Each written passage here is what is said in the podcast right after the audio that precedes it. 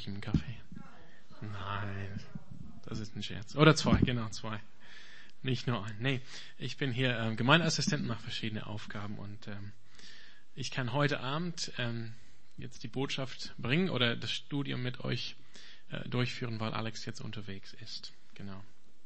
Ich habe gesehen, äh, das letzte Mal, wo ich hier war, am Mittwochabend zum, äh, zum Lehren war im Mai und ich habe jetzt ähm, geschaut im Internet, wie lang denn die, die Predigten von Alex sind in letzter Zeit. Ich habe gesagt, okay, 49 Minuten, 53 Minuten, 55 Minuten. Also ich habe es erkannt, die Herausforderung ist da und ich versuche heute über eine Stunde zu gehen.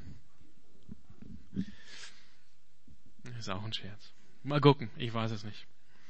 Ja, wir befinden uns heute Abend im äh, Matthäus 22. Vor zwei Wochen, wenn ihr da wart, hat Alex über den Einzug von Jesus in Jerusalem gepredigt oder gelehrt. Letzte Woche war hier eine Aufführung von der Gruppe Priceless aus Neuseeland. Ich weiß nicht, ob ihr dafür da wart.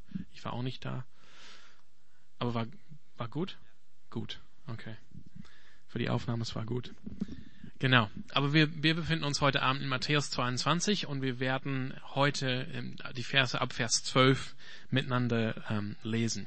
Und es ist interessant. Also heute Abend, äh, der Text ist nicht so sehr ein Text wie der, wie die Bergpredigt, wo Jesus durch seine Lehre sein Herzen aufmacht für das Königreich und für Gottes Absichten mit dem Gesetz und dass deshalb unsere Herzen aufgemacht werden, dass wir wirklich erkennen können, wo wir stehen vor Gott und vor seinem Wort, dass wir wirklich in uns tief hineinschauen können, wie es uns geht und wie es mit unseren Herzen steht, sondern der Text heute Abend ist eher von äh, Geschichts- oder von, von Welt, ähm, welthistorischer Bedeutung. Hier geht es um Jesus Identität. Wer ist denn Jesus? Welche Autorität, welche Vollmacht hatte? Ich habe ähm, die Predigt heute Abend die Vollmacht und Autorität Jesu, äh, diesen Namen der, der, der Botschaft heute Abend gegeben. Denn darum geht es. Wer ist Jesus? Und die Fragen, die wir mitnehmen können aus diesem Text heute Abend, sind solche Fragen für uns, philosophische Fragen oder Weltanschauungsfragen wo wir nicht schauen, wie steht's mit mir und dem Gesetz Gottes oder wie steht's mit mir und Heiligkeit oder ja, sondern was glaube ich wirklich über Jesus? Wer war Jesus? Erkenne ich seine Autorität, seine Vollmacht, die, die er hier, ähm, hier für sich ähm, beansprucht? Also es ist schon ein, eine spannende Text heute Abend. Es ist auch überhaupt eine spannende Zeit. Also Jesus kam in Jerusalem geritten auf dem Esel, das haben wir vor zwei Wochen miteinander gelesen. Es war kurz vor dem Passafest. Damals muss man sich das vorstellen, Jerusalem war absolut voll zu dieser Zeit. Drei, vier, sogar fünf, sechs Mal die normale Bevölkerung an Pilger waren angereist für dieses besondere Fest. Das heißt, die Atmosphäre war sowieso spannend, wenn man einfach so viele Menschen hat, die Stadt absolut voll, jedes Zimmer voll. Und darüber hinaus waren dann Zelten aufgebaut, aufgebaut in den umliegenden Gegenden. Die, der römische Statthalter zu dieser Zeit, Pilatus, der hat normalerweise seinen Sitz an der Küste in Caesarea, wo es schön ist, am, am Meer. Aber für diese Zeit ist er ähm, extra hochgereist nach Jerusalem mit einem, auch mit einer Gruppe von Soldaten, damit die wirklich da waren, um die Stadt zu überwachen in dieser Zeit, wo es vielleicht zu Spannungen kommen könnte, denn die Römer waren zu dieser Zeit die Besatzungsmacht in, in Israel, in, in Palästina, und die, die Juden waren in dem, in dem Fall ein, ein erobertes, ein unterdrücktes Volk. Und jetzt, wo so viele aufeinander zusammengekommen sind zu dieser besonderen Zeit, zu diesem wichtigen Fest der jüdischen Nation, war es einfach wichtig, dass genug ähm, Streitkräfte da sind, um den Frieden zu halten. Also das ist die Zeit, in der wir uns ähm, befinden. Und dann kommt Jesus in die Stadt geritten auf dem Esel. Das ist schon so eine merkwürdige Sache. Dazu hat Alex aber schon, schon was gesagt. Aber das ist so der Hintergrund, wenn wir jetzt diesen Text miteinander heute Abend ähm, schauen.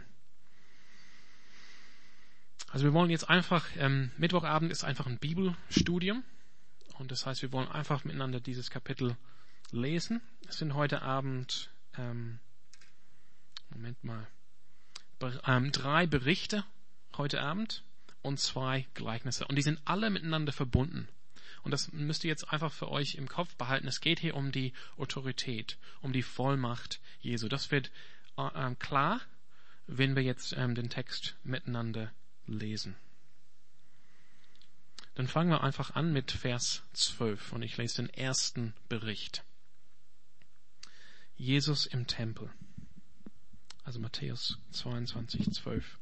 Jesus ging in den Tempel und wies alle hinaus, die dort Handel trieben oder etwas kauften.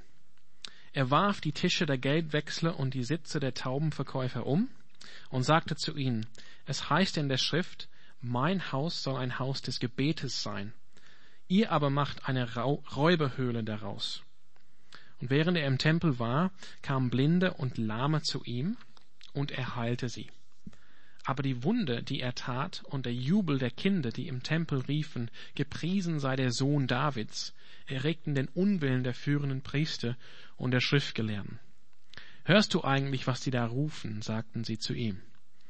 Gewiss, erwiderte Jesus. Habt ihr das Wort nie gelesen? fragte Jesus. Unmündigen und kleinen Kindern hast du dein Lob in den Mund gelegt. Damit ließ er sie stehen, verließ die Stadt und ging nach Bethanien, und dort übernachtete er. Das ist der erste Bericht aus diesem Abschnitt. Jesus im Tempel. Man muss sich das vorstellen, im, im, also mit diesem Hintergrund, dass die Stadt voll ist, dass Jesus dann auf einem kleinen Esel in die Stadt ähm, geritten kommt und dass er dann zum Tempel geht und dann diese Szene ereignet, sind, ereignet sich. Sorry. Also muss man fragen, okay, bei den, äh, bei den Nachrichten an dem Abend, da hätten sie bestimmt einen Bericht darüber abgegeben. Ah, der Text ist auch hinter mir. Ja, es war auch bestimmt spannend für die römische ähm, Streitkräfte, die in der Stadt waren, dass sie jetzt sich Sorgen gemacht haben, was ist diese Aufruhr hier im Tempel? Was geht hier vor? Aber warum geht Jesus überhaupt in den Tempel? Warum geht Jesus in den Tempel? Warum macht er das, was er da macht? Und hat er das nicht schon mal gemacht? Das sind so drei Fragen, die, die sich bei mir sofort stellen. Ich denke vielleicht bei euch auch. Warum macht denn Jesus das überhaupt? Warum jetzt? Warum zu diesem Zeitpunkt? Und warum geht Jesus ausgerechnet in den Tempel und nicht anderswo in die Stadt? Und warum sorgt er jetzt für solche Unruhe? indem er den, den Betrieb hier im Tempel äh, auf so unvergessliche und dramatische Art und Weise einfach so einstellt. Hat er das nicht schon mal gemacht? Zuerst auf diese letzte Frage, und vielleicht fällt diese letzte Frage, hat er das schon mal gemacht, äh, fällt euch nicht unbedingt so auf. Aber Johannes berichtet davon im Johannes Kapitel 2, wie Jesus am Anfang von seinem dreijährigen Dienst ebenfalls den Tempel ähm, reinigt, ist oft so die Übersetzung, die gegeben wird dass Jesus den Tempel reinigt. Aber dieses Ereignis im Johannesevangelium setzt Johannes am, wirklich am Anfang von Jesus, von Jesu Dienst bei seinem ersten Besuch als Rabbi, als Lehrer in Jerusalem. Er war ja natürlich als, als Kind auch mal in Jerusalem. Einige Details sind auch anders in diesem Bericht, das erwähne ich einfach jetzt kurz. Ähm, in dem Bericht von Johannes ähm, hat Jesus sogar eine Peitsche dabei und er gebraucht diese Peitsche, um die Menschen und um die Tiere aus dem Tempel ähm, auszutreiben. Und es ist auch eine andere Stelle im Alten Testament, äh, die zitiert wird von den Jüngern, wenn es um diesen, diese Reinigung des Tempels geht. Also ich, ich denke, diese, dieses Ereignis, was Matthäus hier schildert, was ebenfalls im Markus und Lukas geschildert wird, ist irgendwas, was am Ende von Jesus Dienst kommt. Er beginnt im Tempel, könnte man sagen, man könnte so, so das die Parallele sehen. Am Anfang von seinem Dienst ist er im Tempel, im Johannesevangelium, und reinigt den Tempel. Er kommt jetzt drei Jahre danach, wo er in der Zwischenzeit immer unterwegs war in Judäa, auch in Pyrrhea, das ist der, das, das ähm, Ostjordanland, im heutigen Jordanien, in Galiläa, im Norden von Israel und auch in den umliegenden ähm, Gebieten, im heutigen Syrien oder Libanon. Und jetzt kommt er nach drei Jahren zurück und er sieht, alles ist wieder, wie es, wie es schon mal war. Aber warum geht Jesus überhaupt jetzt in den Tempel? Die Antwort auf diese Frage hat mit Jesu Mission und mit seinem Auftrag zu tun. Jesus will hiermit, das ist ganz wichtig, eine Aussage machen, eine unmissverständliche Aussage über seine Person, über seinen Auftrag, über sein Königreich und über seine Autorität. Ihr werdet euch vielleicht daran erinnern, dass während seines Dienstes Jesus immer konsequent alle Versuche abgelehnt hat, von den Menschen, dass sie ihn zum König machen. Die Messias-Erwartung damals in Israel, diese Erwartung, dass ein gesalbter König von Gott kommt, um die Nation zu erretten, ähm, war sehr stark ähm, verbunden mit einem Bild von einem Messias, der als König kommt und wirklich die militärische Macht, die politische Macht an sich reißt und in diesem Fall die Römer aus dem Land vertreibt. Um das Königreich Israels aus dem Alten Testament, so Vorbild das Königreich von David, wieder aufzubauen, wiederherzustellen. Und schon bei seinem Einzug in Jerusalem macht Jesus deutlich, dass es nicht mein Königreich und dieser Messias bin ich nicht. Ich komme jetzt nicht geritten auf einem weißen Pferd wie ein römischer Herrscher mit einer Armee hinter mir in Pracht und in Herrlichkeit, sondern ich komme geritten auf einem Esel mit einem alten Mantel über den Esel geworfen. Ich komme ohne Waffen. Und die einfachen Menschen, die meinem Gefolge sind, sind kein, keineswegs eine Armee, keineswegs ähm, das Gefolge von einem irdischen König oder von einem römischen Herrscher. Und angekommen in Jerusalem geht Jesus nicht zu dem Berg Antonia. Wer, wem sagt das was? Berg Antonia? Schon mal gelesen, vielleicht gesehen auf einer Bibelkarte von Jerusalem, euren Bibel. Berg Antonia war so das Hauptquartier von den römischen Streitkräften in Jerusalem, am nördlichen, nördlichen Ende von dem Tempelberg. Er geht nicht dort, um mit seiner Armee jetzt den, den römischen Stützpunkt, Stützpunkt zu, ähm, zu stürmen oder anzugreifen. Er geht nicht zu dem Palast von äh, Pilatus, also von dem römischen Statthalter, oder vom Herodes, dem König, also dem von ähm, Galiläa, der ebenfalls auch einen Palast in der Stadt hat und als jüdischer König angesehen wurde, um da vielleicht so einen Putsch ins Rollen zu bringen. Das macht er nicht. Aber das passt nicht mit seinem Bild von dem, wer er ist als Messias. Sondern er geht zum Tempel, zum Haus seines Vaters. Da will er hingehen, da will er sein, denn das hat mit seinem Auftrag, mit seiner Mission zu tun. Also das Hauptproblem nach Jesus in dieser Zeit war jetzt nicht die politische Lage, dass die römische Besatzungsmacht da war, war nicht die, die wirtschaftliche Lage, dass viele Menschen in Armut gelebt haben, das waren sicherlich Probleme. Aber Jesus hat erkannt, es gibt ein anderes Problem, was wichtiger ist, und das ist das Problem zwischen den Menschen und Gott. Das ist, da geht es um wahre ähm, Gottesdienst, um wahre Anbetung, um wahre Lobpreis. Erst wenn es stimmt zwischen Gott und Menschen, dann kann es stimmen zwischen Menschen und Menschen. Da können diese anderen Problembereiche wieder in Ordnung gebracht werden.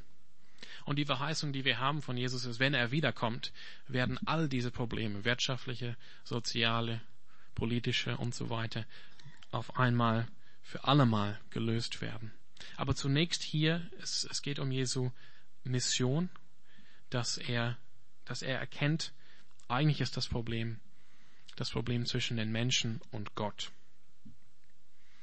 Es geht Jesus hier um die geistliche Lage der Nation. Also gibt es zwei Gründe jetzt, für, Jesus, für, was Jesus macht im Tempel. Er geht zum Tempel, denn da muss er diese, dieses Problem lösen. Werden wir auch sehen. Und es gibt zwei Gründe für das, was Jesus im Tempel macht. Er könnte natürlich in den Tempel gehen und einfach lehren. Hat er schon mal gemacht. Johannes gibt uns da Bericht darüber, wie Jesus während seines Dienstes mal nach Jerusalem kommt und den Menschen, ähm, den Menschen auch dient, indem er ihn lehrt. Aber das macht Jesus hier nicht, sondern er reißt alles um und vertreibt die ganzen Menschen und Tiere aus dem Tempel. Das ist eine interessante Frage. Wir sehen oft so die kleinen Bände hier äh, mit ähm, What would Jesus do? V, V, J, D, W, W. Naja, das war die holländische Version. Ähm, what would Jesus do? Und ähm, viele gehen davon, ah, Jesus würde immer so den Frieden suchen, immer einfach alle ruhig bleiben, es ist alles okay, komm, lass uns gemeinsam einen Kaffee trinken und darüber reden. Aber hier sieht man ein bisschen so eine andere Seite von Jesus, was Jesus hier im Tempel macht. Es geht darum, die Korruption erstens, also zwei Gründe habe ich gesagt für das, was Jesus hier macht. Einfach die Korruption der Handel, die hier ähm, stattfindet. Er hat hier ähm, gesagt, wir lesen das im Vers 13. Es heißt in der Schrift, mein Haus soll ein Haus des Gebetes sein. Ihr aber macht eine Räubehöhle daraus. Man muss sich das vorstellen, wie der Tempel damals aufgebaut war. Es gab, ähm, es gab so die verschiedenen Innenbereiche für die Juden. Also ein Bereich ähm, für die Priester, ja, um, den, ähm, um das Heiligtum, dann ein Bereich für Männer und dann ein Bereich für jüdische Frauen, wo natürlich auch jüdische Männer durchlaufen konnten zu ihrem Bereich. Und da draußen war der Hof für die Nationen oder für die Heiden, wie man manchmal sagt. Und das ist dort in diesem Bereich, dass diese ganze Handel ähm, vor sich hingeht. Also Jesus, das Zitat aus der Schrift ist aus äh, Jesaja und das heißt, mein Haus soll ein Haus des Gebetes sein für alle Nationen. Ist eigentlich das volle Zitat. Da, wo die Nationen zu Gott kommen konnten, in diesem Vorhof des Tempels, da konnten sie nicht beten, denn es war einfach viel los. Man kann sich das vorstellen, so mit, äh, mit verschiedenen Tieren, mit Tauben, mit Geldwechsel, mit Handel, das ist unmöglich, dass man in irgendeiner Weise da in Gebet vor Gott kommen kann, in Stille, dass man da ähm, Gott fragen kann. So wie Gott das darstellt durch seinen Propheten Jesaja im Alten Testament, was es bedeutet, vor Gott zu kommen. Und Jesus sagt, es soll hier ein Haus des Gebetes sein, ihr habt es aber zu einer Räubehöhle gemacht. Also ist es nicht unbedingt, dass Jesus was gegen Handel an sich hat. Es war klar für die vielen Pilger aus der jüdischen Welt, die, die zum Teil aus aus äh, Griechenland und aus Kleinasien und aus Nordafrika und aus Babylonien und Persien gekommen sind, dass ähm, für die verschiedenen Feste der Nation, dass sie nicht die ganze Zeit Tiere mitschleppen konnten. Sie mussten, sie waren schon darauf angewiesen, dass man jetzt Tiere, Opfertiere, ähm, in Jerusalem kaufen konnte. Das ist nicht das Problem, sondern das Problem ist erstens, dieser Handel sollte nicht im Tempel sein und die Heiden damit ähm, abhalten von Gott, fernhalten von Gott, dass sie eigentlich keinen Gottesdienst oder kein Gebet verrichten konnten. Und es sollte, ähm, es sollte eine, eine faire Handel sein. Und das ist es nicht. Man, man hat bestimmte Münzen gebraucht aus, dem, aus der Stadt Tyrus, das ist so im heutigen Libanon, und nur mit diesen Münzen konnte man die Opfertiere kaufen. Das heißt, wenn man andere Münzen hatten aus den verschiedenen Städten oder aus den verschiedenen Gegenden des Reiches, waren überall wurden Münzen geprägt, musste man zuerst die Münzen tauschen diese, für diese besondere Münzen aus Tyrus, um damit die Opfertiere zu kaufen. Da war natürlich Gelegenheit für Korruption. Und, und es, die, die Tiere, die als Opfertiere geopfert wurden, mussten geprüft werden von den Priestern. Und die, da war natürlich auch die andere Quelle für Korruption, dass die Priester gesagt haben, nein, wenn es hier nicht bei uns gekauft ist, dann gilt es nicht als reines Opfertier. Also Jesus sagt, das, das darf nicht sein. Dieses ist, dieses, ähm, dieser Handel, diese Korruption darf nicht sein. Und zweitens, das ganze System an sich. Wenn Jesus hier den Betrieb einstellt sozusagen, will er auch zum Ausdruck bringen, und das finde ich ganz wichtig. Das hat natürlich auch mit seiner Autorität zu tun. Gleich sehen wir, dass diese Frage ihm gestellt wird. Das ganze System vom Tempel und Opfer naht seinem Ende hiermit. Die Gültigkeit ist vorbei. Während seines Dienstes hat Jesus kontinuierlich gezeigt, dass das, was man beim Tempel erhoffen konnte von Gott, warum man überhaupt zum Tempel gegangen ist, dass das genau bei Jesus zu finden war. Das finde ich eine ganz wichtige Aussage. Jesus hat kontinuierlich gezeigt während seines Dienstes, dass das, was man beim Tempel erwartet hat von Gott, was man so erhofft hat von Gott, warum man überhaupt zum Tempel gegangen ist, das konnte man bei Jesus finden. Die Gegenwart Gottes. Wer welche Gegenwart war im Tempel? Nach der Tradition, nach der Schrift, nach der Überlieferung war es die Gegenwart Gottes.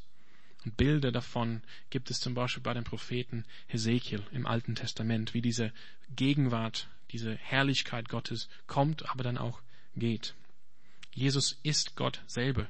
Bei Jesus ist man in der Gegenwart Gottes. Wer mich gesehen hat, sagt Jesus, hat auch den Vater gesehen. Dann die Vergebung der Sünden. Warum ging man denn überhaupt zum Tempel?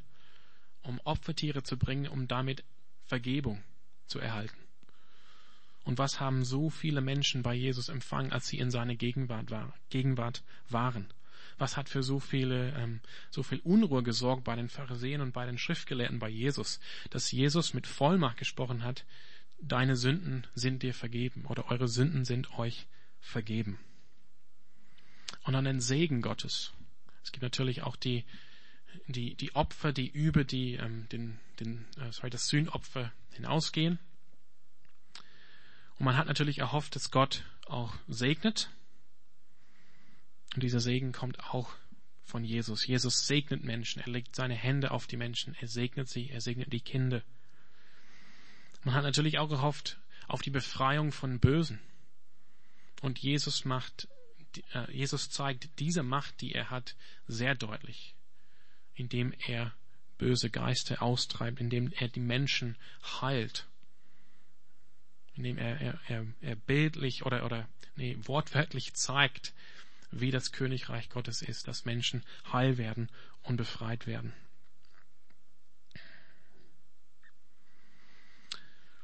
Also mit dieser, mit dieser Aktion hier im Tempel macht Jesus so eine Aussage über seine Autorität. Er steht über dem Tempel. Er steht über dem Tempel. Und er steht auch über dem hohen Priester. Diese Korruption sollte aufhören. Aber das ist auch ein Zeichen, wenn der Betrieb eingestellt ist, wenn die Opfertiere nicht gekauft werden können oder verkauft werden können, dann fällt das ganze Opfersystem zusammen, dann, dann fällt es außer Betrieb, dann können die Opfer nicht dargebracht werden. Und damit will Jesus sagen, dieses System naht seinem Ende. Die Gültigkeit von diesem System ist vorbei. Aber die Reaktion auf dieses Ereignis sehen wir erst ein bisschen später. Wir machen jetzt weiter und sehen, was Jesus als nächstes sagt. Das ist jetzt der nächste Bericht. Und das ist jetzt ähm, anders als beim Tempel, wo Jesus unter den Menschen war, mitten in der Stadt, ist Jesus alleine für sich mit seinen Jüngern. Ab Vers 18. Und ich lese aus der NGÜ. Als Jesus früh am nächsten Morgen nach Jerusalem zurückkehrte, hatte er Hunger. Und als er am Straßenrand einen Feigenbaum sah, ging er hin, fand aber nichts als Blätter daran. Da sagte er zu dem Baum, nie wieder sollst du Früchte tragen. Und augenblicklich verdorrte der Baum. Die Jünger sahen es voller Staunen. Wie konnte der Feigenbaum so plötzlich verdorren? fragten sie. Jesus antwortete, ich sage euch, wenn ihr Glauben habt und nicht zweifelt, könnt ihr nicht nur das tun, was mit dem Feigenbaum geschehen ist, ihr könnt dann sogar zu diesem Berg hier sagen, heb dich empor und stürz dich ins Meer. Und es wird geschehen. Wenn ihr betet und im Glauben um etwas bittet, werdet ihr es erhalten, was immer es auch sei. Dieser Bericht steht jetzt nicht willkürlich an dieser Stelle. Es geht jetzt auch nicht hier, dass Jesus so, so, so wirklich so sein Herzen offenbart, dass er einfach anti-Berg ist, dass er lieber in Holland wohnen würde. Nein, es betrifft genau denselben Punkt, ähm, den wir gerade ähm, hatten im Tempel. Und wir können hier eine spezifische Bedeutung erkennen für den Kontext, für damals, wirklich für die Junge an diesem Tag. Aber ich glaube auch so eine allgemeine ähm, Herausforderung für uns und auch eine, eine allgemeine ähm, Ermutigung für uns. Es geht hier ganz klar um Frucht. Frucht. In diesem Fall Frucht von einem Feigenbaum. Und Jesus gebraucht diesen echten Feigenbaum, um seine Lehre und um seine prophetische Warnung. Das muss man auch sagen, das hat was Prophetisches, dieses Reden von Jesus an diesen Baum zu dieser Zeit. Er macht es deutlich für seine Jünger, was es geht. Und das ist eine Warnung, die er weiter ausführt in den zwei Gleichnissen, äh, die noch kommen. Also es geht hier um das religiöse System von Israel. Es geht hier um den Tempel. Es geht hier um das Konstrukt von Tempel, von religiösen Führern, von Priestern. Jesus erwartet Frucht. Ich will das jetzt nicht ähm, außer, außer Acht lassen, dass Jesus tatsächlich Hunger hatte und dass er wirklich vielleicht einen Feigen oder eine Feige gesucht hat bei diesem Baum. Aber er gebraucht diesen Baum, um irgendwas äh, zu zeigen. Jesus erwartet auch Frucht von diesem Baum. Die, die Blätter waren schon da an dem Baum und das sollte heißen, es ist ähm, die Zeit für Frucht. Die Blätter sind da, aber die Frucht fehlt und deshalb verflucht Jesus diesen Baum. Und das soll übertragen werden auf den Kontext, auf den Tempel, auf, auf alles, wofür der Tempel steht, für dieses korrupte System, das zu, zu dieser Zeit herrscht. Also Jesus erwartet Frucht von dem Baum, aber trotz den Blättern, also wenn wir das jetzt übertragen auf den Tempel, das heißt trotz Aussehen von Religiösen bei dem Tempel, gibt es keine Frucht. Das System ist korrupt. Es sieht so aus, hier könnte man Gott begegnen, hier könnte man ähm, in Beziehung mit Gott leben, hier könnte man Hilfe bekommen von Gott durch Priester, durch Leviten, aber es gibt keine Frucht. Das werden wir ganz eindeutig sehen in den nächsten Wochen, wenn wir in die äh, in, zu der Rede kommen, wo Jesus seine ähm, seine Kritik am schärfsten ähm, ausspricht über die Pharisäer und über die Priester in Matthäus 23. Und diese Korruption geht viel weiter als jetzt nur übertriebene Preise, Preise sorry, beim, beim, beim Tempelmarkt. Und das wird Jesus klar und deutlich machen in den folgenden zwei Gleichnissen. Wie auch in der kommenden Woche. Also das ist wirklich, diese Woche, diese Zeit ist von welthistorischer Bedeutung. Das ist jetzt hier eine Auseinandersetzung. Das ist eine spannende Zeit in der Weltgeschichte gesehen, aus christlichem, aus jüdischem Standpunkt. Zwei ähm, Behauptungen, zwei Ansprüche treffen aufeinander hier. Der Anspruch der Priester, der Anspruch der religiösen Führer Israels auf ihren Platz, auf ihre Position und der Anspruch von Jesus Christus als der Messias. Und diese Ansprüche werden aufeinander treffen. Wir werden das sehen, wie die Spannung da ist bei den verschiedenen ähm, Gesprächen Lehren, Gleichnisse in dieser Woche. Es geht auch über diese Woche hinaus, also diese Woche von uns aus gesehen, diesen Mittwochabend hinaus, bis es endet am Freitag mit der Kreuzigung Jesu. Wir sind in dieser Woche, in dieser ersten Karwoche. Aber für uns im, im Allgemeinen ist dieser Text eine Herausforderung. Das will ich nur kurz erwähnen, weil ich glaube nicht, dass es jetzt die zentrale Aussage des Textes ist. Aber das ist eine Lehre, eine zentrale Lehre von Jesus und von dem gesamten Neuen Testament. Und deshalb will ich es auch heute Abend erwähnen. Jesus erwartet Frucht von diesem Baum. Ein Baum sollte Frucht hervorbringen. Jesus erwartet auch Frucht von dem, von dem System, von Priestern und vom Tempel, das ursprünglich von Gott gegeben wurde durch Mose, durch den Propheten. Und Jesus erwartet auch Frucht von uns. Die Apostel erwarten auch Frucht von den Christen. Und deshalb sage ich, das ist eine zentrale Lehre vom Neuen Testament und deshalb will ich euch auch diese Herausforderung äh, geben heute Abend. Haben wir Frucht, tragen, bringen wir Frucht hervor in unserem Leben. Und was ist das? Ähm, ganz kurz, weil wie gesagt, das ist jetzt nicht die zentrale Aussage. Das heißt, mit der Gnade, die wir empfangen haben, dass wir bei, dass wir bei Gott sind, dass wir ähm, hinein adoptiert werden in die Familie Gottes, schenkt Gott uns seine Gnade und erwartet, dass wir dann durch die Kraft des Heiligen Geistes, die dann in uns wohnt, ähm, für ihn leben. Und wenn wir für Jesus Christus leben, wenn wir für Gott leben, dann tragen wir auch Frucht hervor. Das heißt, es wird dann sichtbar, wie wir leben, dass wir Jünger sind, dass wir in der Nachfolge leben, dass wir für Jesus leben, für Gott leben und nicht für was anderes. Dass die treibende Kraft unseres Lebens ist die Kraft des Heiligen Geistes, dass das das Ziel unseres Lebens ist, dass das auch unsere Freude ist, für Jesus zu leben. Das ist, das ist es, oder das heißt es jetzt vielleicht ein bisschen erklärt, Frucht hervorzubringen. Und die Frage, ähm, ist eine Frage an euch oder auch an mich. Ich muss, muss mich auch äh, prüfen. Bringt mein Leben Frucht hervor? Ist das wirklich, wo ich mein, mein Anliegen daran gesetzt habe, für Jesus zu leben, aus seiner Kraft oder aus der Kraft von seinem Geist, von dem Heiligen Geist? Aber Jesus gibt uns, ähm, wie damals auch seinen Jüngern, hier eine Verheißung, um uns zu stärken. Er steht uns bei im Gebet. Diese Ermutigung geht zunächst, lass uns jetzt einfach kurz die Ermutigung lesen. Wenn ihr betet und im Glauben um etwas bittet, werdet ihr es erhalten, was immer es auch sei. Also auch das Gebet, Herr, verändere mein Leben, schenke mir Frucht, Schenke mir ein, eine neue Freude, schenke mir eine neue Liebe für dich, Herr Jesus Christus. Schenke mir die Kraft von deinem Heiligen Geist. Jesus sagt, ich bin bei euch in diesem Gebet. Und wenn ihr betet und im Glauben um etwas bittet, werdet ihr es erhalten, was immer es auch sei. Und diese, das steht wirklich so im, im, im Urtext, was immer es auch sei. Also da sind keine Bedingungen auferlegt. Solange wir im Glauben um etwas bitten, werden wir es erhalten, sagt Jesus. Und das ist eine Ermutigung für uns. Genau.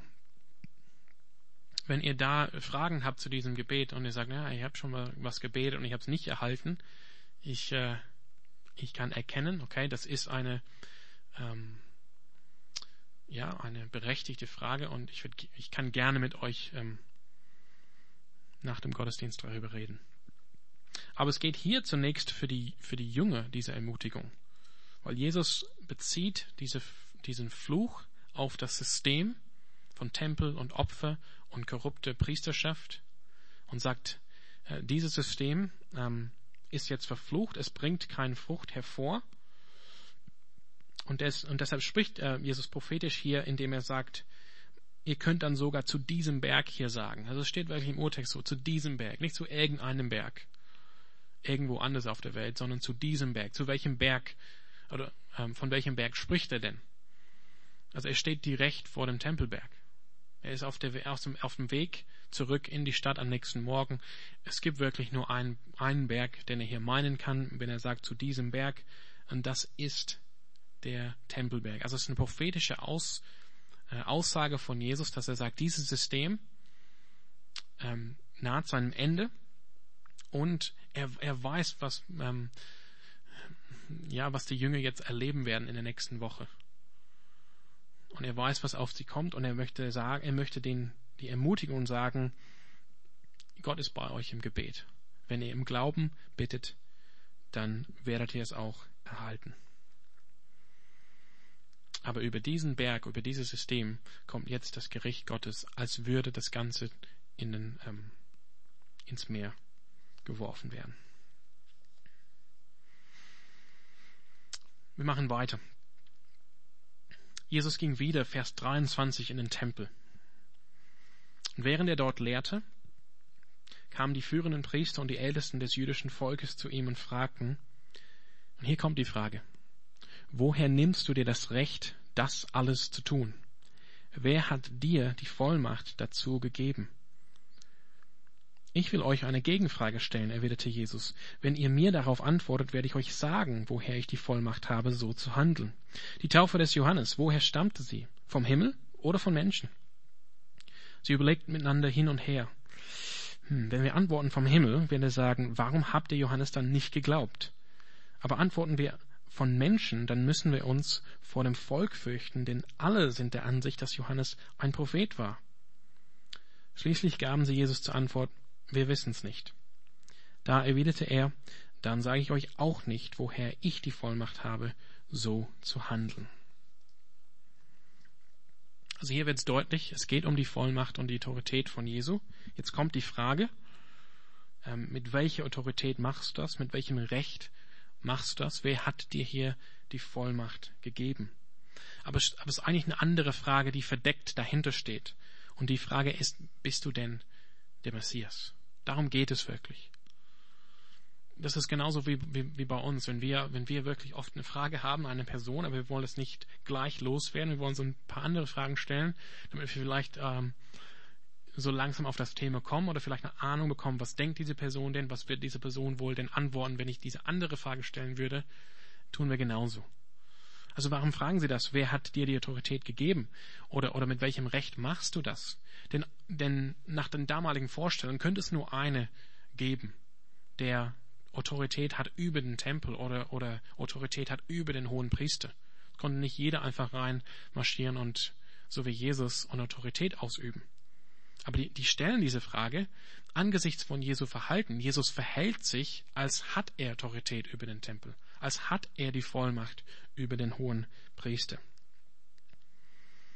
Und Jesus antwortet sehr, sehr klug und stellt eine Gegenfrage.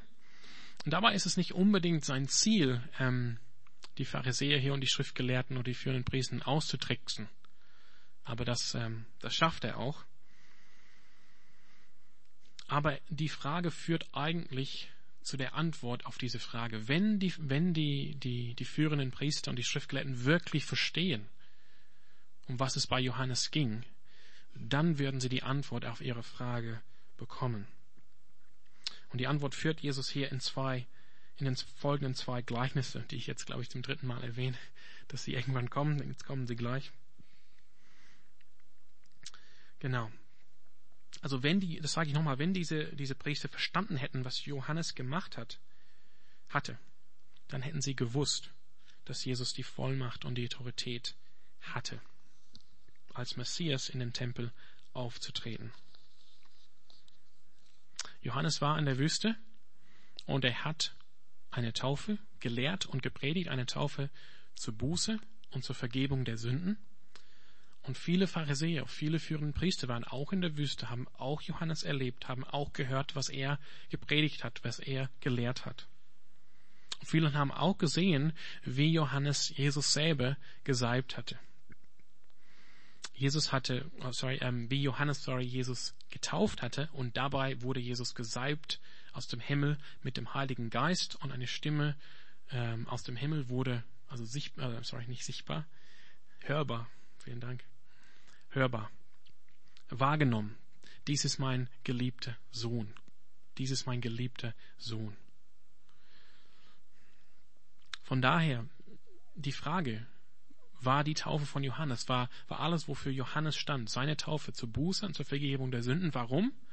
Nicht, weil Johannes irgendwie gesagt hat, ich glaube so, es reicht jetzt so an Sünde, wir brauchen jetzt einfach so eine neue Bußeform hier, sondern weil Johannes, Johannes sich verstanden hat als der Wegbereiter des Herrn als die Stimme in der Wüste, die ruft, bereitet euch auf das Kommen des Herrn. Er verstand sich als, ähm, als Erfüllung von dem Propheten Malachi im Alten Testament, der genau diese Verheißung schenkt. Also wenn die Schriftgelehrten und die Priester geglaubt hätten, diese Taufe von Johannes, diese Taufe zur Buße und zur Vergebung sei wirklich von Gott, dann sei Johannes wirklich der Wegbereiter für den Herrn also muss Jesus doch die Autorität haben, im Tempel so aufzutreten, den Tempel zu reinigen, denn er ist doch der Gesalbte des Herrn. Er ist doch der Herr, für den Johannes den Weg geebnet hat. Aber darauf kommen die, die führenden äh, Priester nicht.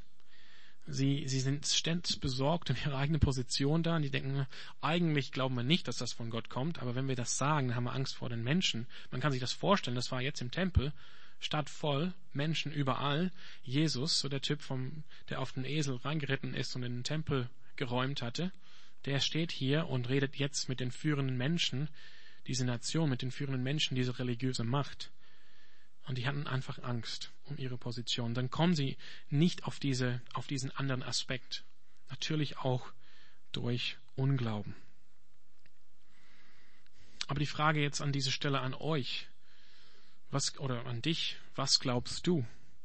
Glaubst du, dass Jesus der Messias ist? Glaubst du, dass die Taufe des Johannes wirklich vom Himmel kam und deshalb, dass, Johannes wirklich den Weg vorbereitet hatte für den Messias, für den, ähm, für den Herrn?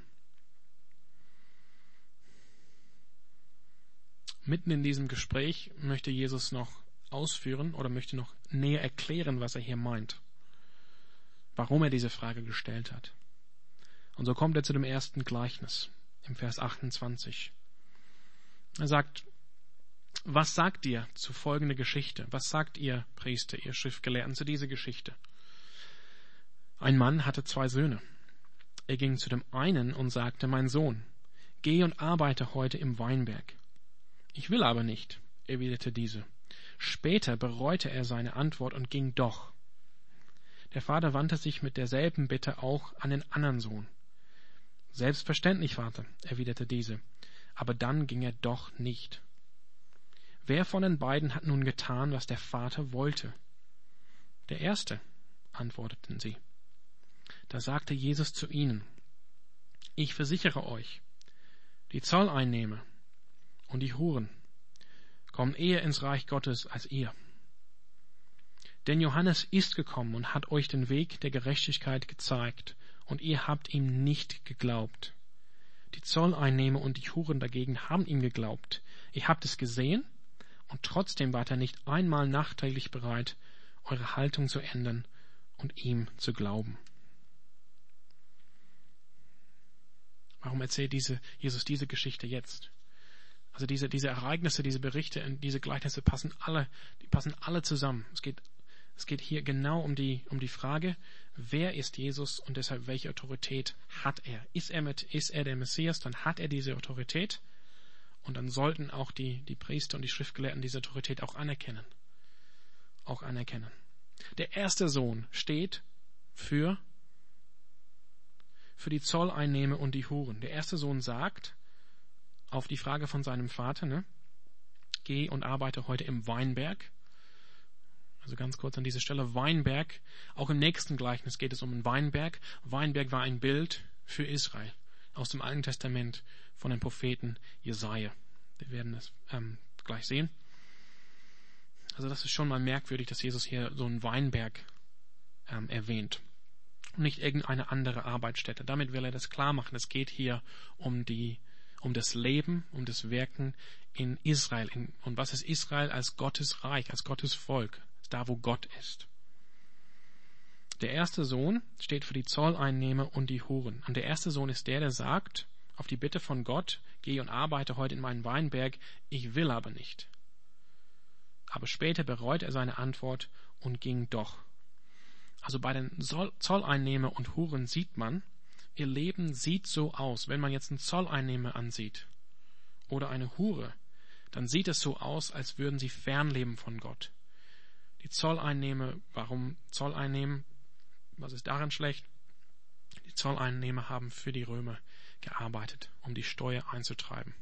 An den verschiedenen Grenzpunkten, auch innerhalb des Reiches, nicht nur an den Außengrenzen, um die um das Geld einzutreiben und weil sie mit der Besatzungsmacht mitgearbeitet haben oder für diese Macht gearbeitet haben, dann galten sie als Volksverräter, dass sie, dass sie ihren eigenen, ihr eigenes Volk, ihren eigenen Gott verraten haben. Deshalb sind sie so der Inbegriff von Sünde zu dieser Zeit im Neuen Testament. Aber hier, hier sind zwei Art von Menschen erwähnt, Zolleinnehmer und Huren. Wenn man jetzt von außen her schaut, dann denkt man, diese Menschen sind, die gehen nicht mit Gott. Die leben ganz falsch. Aber wenn sie Johannes hören, bekehren sie sich. Sie tun Buße und sie enden ihr Leben. Sie kommen also ins Reich Gottes. Sie stehen für den ersten Sohn, der sagt, Gott, nee, ich mach's nicht, ich gehe nicht arbeiten in ein Wernberg, ich lebe jetzt nicht nach deinen Vorstellungen, nach deinem Gesetz, nach deinem Wort, aber später bereuen sie, bereuen sie das. Die hören die Botschaft von Johannes und die sagen, nee, ich, ich gehe doch. Und die gehen doch in den Weinberg und tun doch die Arbeit für Gott. Der zweite Sohn steht natürlich dann, gibt keine andere Wahl, der steht für die Priester und Schriftgelehrten, also für die Gerechten. Das ist der Sohn, der sagt, als sein Vater kommt, bitte geh und arbeite einen Tag in meinem Weinberg. Die sagen sofort, ja, ich mach das. Aber dann tun sie es doch nicht. Nach, in einem Gleichnis. Das heißt, bei den Priestern und Schriftgelehrten ist es genau andersrum. Ihr Leben sieht so aus, als würden sie ganz nah bei Gott leben. Als würden sie seinen Willen tun. Ja, die sind auf, die sind gekleidet, treten auf als Priester Gottes, als Schriftgelehrten, als Leute, die gelehrt sind, die sich auskennen in, dem, in der Schrift, in dem Wort Gottes. Aber sie glauben Johannes nicht, weder seine Taufe zur Buße noch und Vergebung der Sünden, noch seine Ankündigung des kommenden äh, Messias, des kommenden Herrn. Und jetzt steht der Messias, den Johannes schon voran, äh, vorausgesagt hat, da, und sie mögen das jetzt gar nicht. Und das sagt Jesus hier.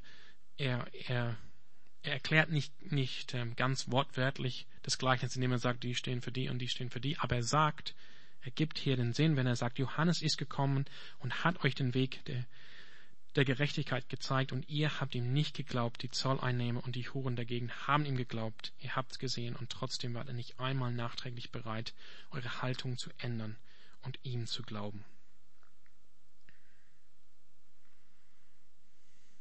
Und die Frage an uns, gibt es Bereiche, das ist so eine, eine Übertragung an unser Leben? Gibt es Bereiche in unserem Leben, wo wir Ja zu Gott gesagt haben? Ja, Herr, ich gehe und arbeite in deinen Weinberg. Ja. Aber wo wir sozusagen immer noch auf dem Sofa sitzen. Wo wir nicht aufgestanden sind und rausgegangen sind. Wo wir doch nicht entsprechend unseren Worten gehandelt haben. Das, das weiß ich, das ist so eine Übertragung. Aber es ist eine Frage, die ihr vielleicht mitnehmen könnt. Oder leben wir, leben wir heute mit der Gewissheit und handeln wir entsprechend, dass Jesus wirklich der rechtmäßige Herr ist dieser Welt, dem, wie er sagt in Matthäus 28, dem alle Macht im Himmel und auf Erden gegeben ist, so dass Menschen zu uns kommen, weil, wir, weil sie sehen, wie wir leben, wie wir sprechen, wie wir denken und sagen, woher nimmst du das Recht, so zu handeln? Wer hat dir die Vollmacht gegeben, so zu leben?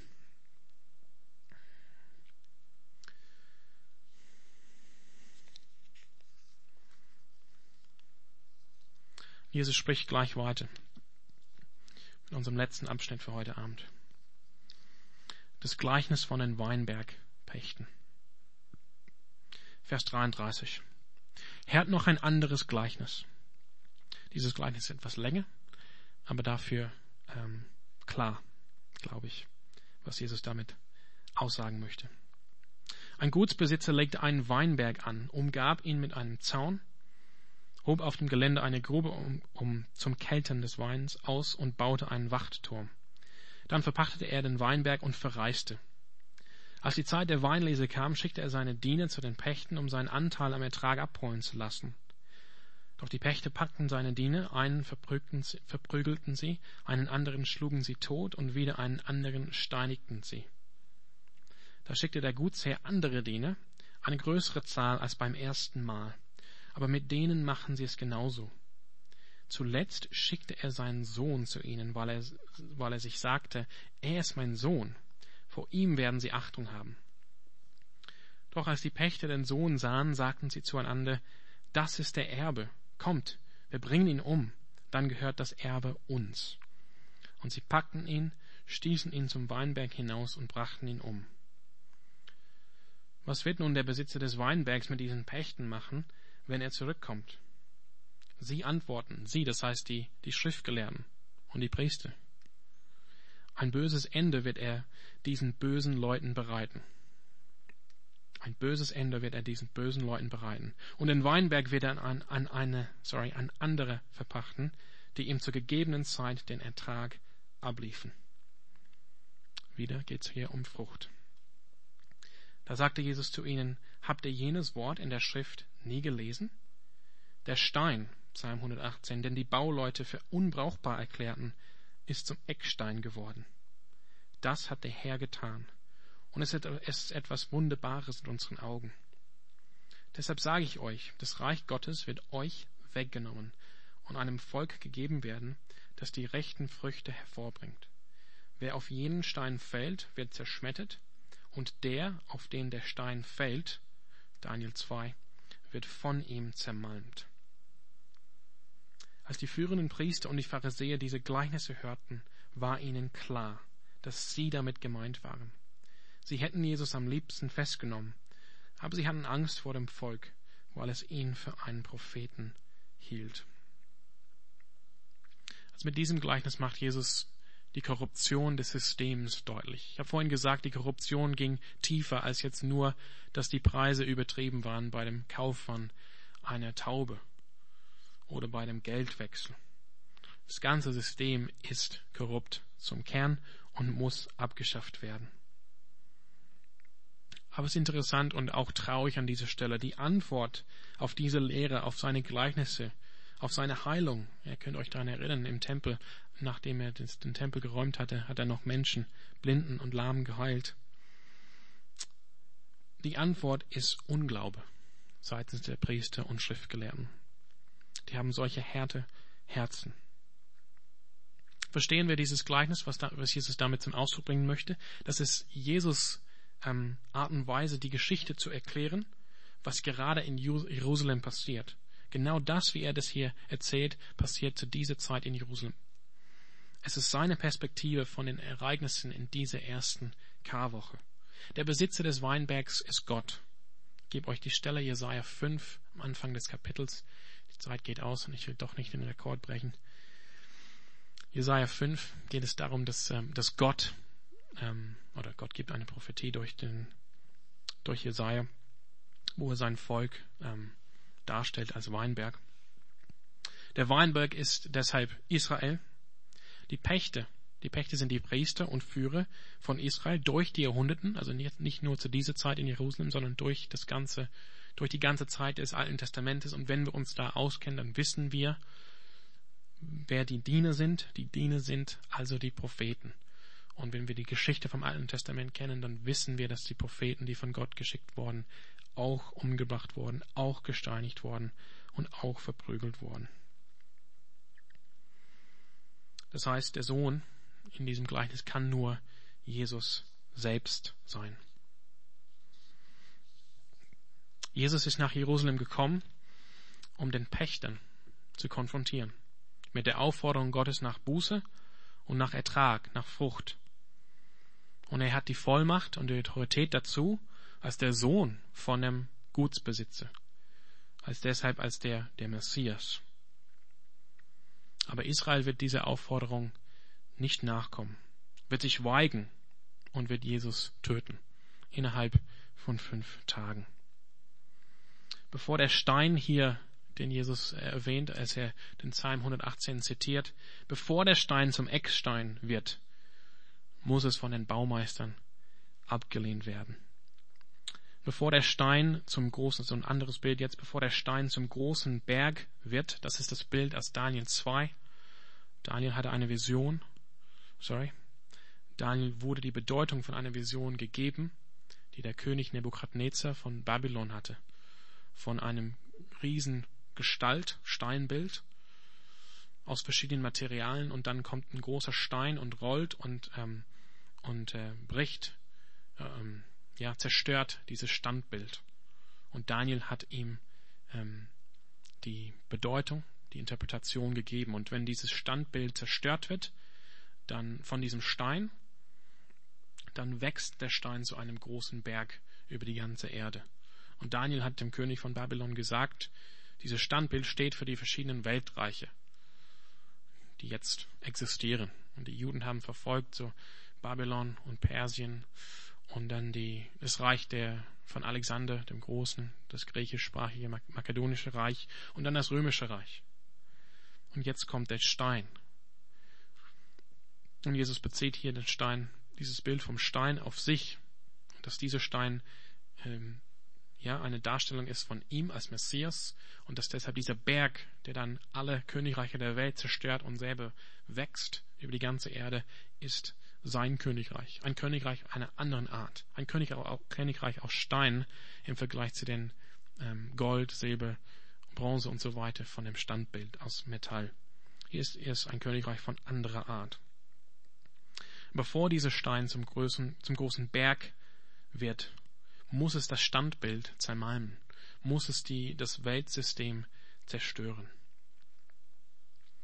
Trost für uns jetzt an dieser Stelle ist, dass Jesus als der treue Israelit, der, der treue, letztendlich der einzige, der treu geblieben ist von Israel, somit verkörpert er sich, verkörpert er in sich Israel als Volk Gottes. Er nahm die Sünden der Welt auf sich etablierte er dadurch durch seine Auferstehung aus den Toten sein Königreich. Er zerstörte die Machtsysteme der Welt. Das lesen wir im Neuen Testament. Zum Beispiel im Epheserbrief. Und das korrupte, fruchtlose System zu dieser Zeit von dem Tempel wurde auch zerstört. Damit, wenn man das so billig sagen möchte, gewann Jesus diese Auseinandersetzung mit dem System seiner Zeit aber er bestätigte sich als der rechtmäßige König von dieser Welt. Und nun geht die, die Freudenbotschaft von seinem Königreich, von seinem Königtum jetzt in alle Welt durch das Evangelium. Also wir wissen, wie die Geschichte ausgeht, aber noch nicht sind wir so weit in dem Matthäus-Evangelium. Und es geht weiter, nächste Woche im Kapitel 22 ähm, ist immer, dauert immer noch diese Zeit der Anspannung an, wo Jesus das nächste Gleichnis herausholt, wo es auch darum geht, diese gegeneinander und nebeneinander Darstellung zu setzen. von den Einladungen zu dem Hochzeitsmahl. Damit komme ich jetzt heute Abend zum Ende. Und ich möchte euch einfach so den Fragen, die Fragen mitgeben. So, Jesus beantragt hier, ich hoffe, ihr, ihr könnt die Verbindung sehen zwischen diesen Geschichten, Berichten und Gleichnissen, dass er die Autorität hat, die Vollmacht hat, dass er über Hohepriester, über Tempel steht. Dass er in, in seine Gegenwart findet man die Gegenwart Gottes. Bei ihm findet man Vergebung der Sünden. Bei ihm findet man Segen von Gott. Bei ihm findet man Befreiung von allem Bösen.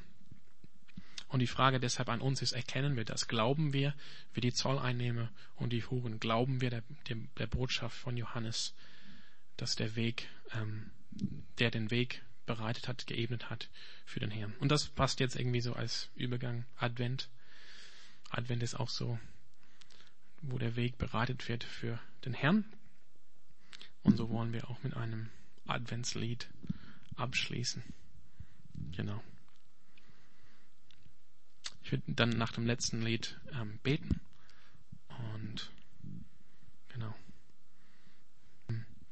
Unseren Herzen vorzubereiten auf dein Kommen, dass wir wirklich Zeit haben für Stille und Gebet und in deinem Wort zu lesen in dieser Adventszeit, äh, dass wir innerlich eine Freude spüren vom Heiligen Geist, dass du für uns geboren bist als Retter dieser Welt dass du dann aufgewachsen bist und die Sünden von uns und von der ganzen Welt auf dich genommen hast, als du am Kreuz gestorben bist.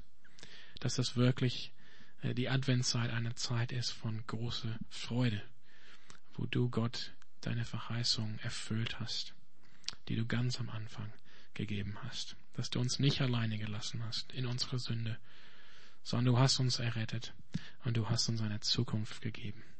Ich danke dir dafür, Herr, und ich bitte, dass diese Wahrheit in uns wahr wird in dieser Adventszeit, dass du uns jetzt segnest auf den Weg nach Hause, dass du uns eine, einen schönen Abend noch schenkst und eine sichere und geruhsame Nacht, Herr.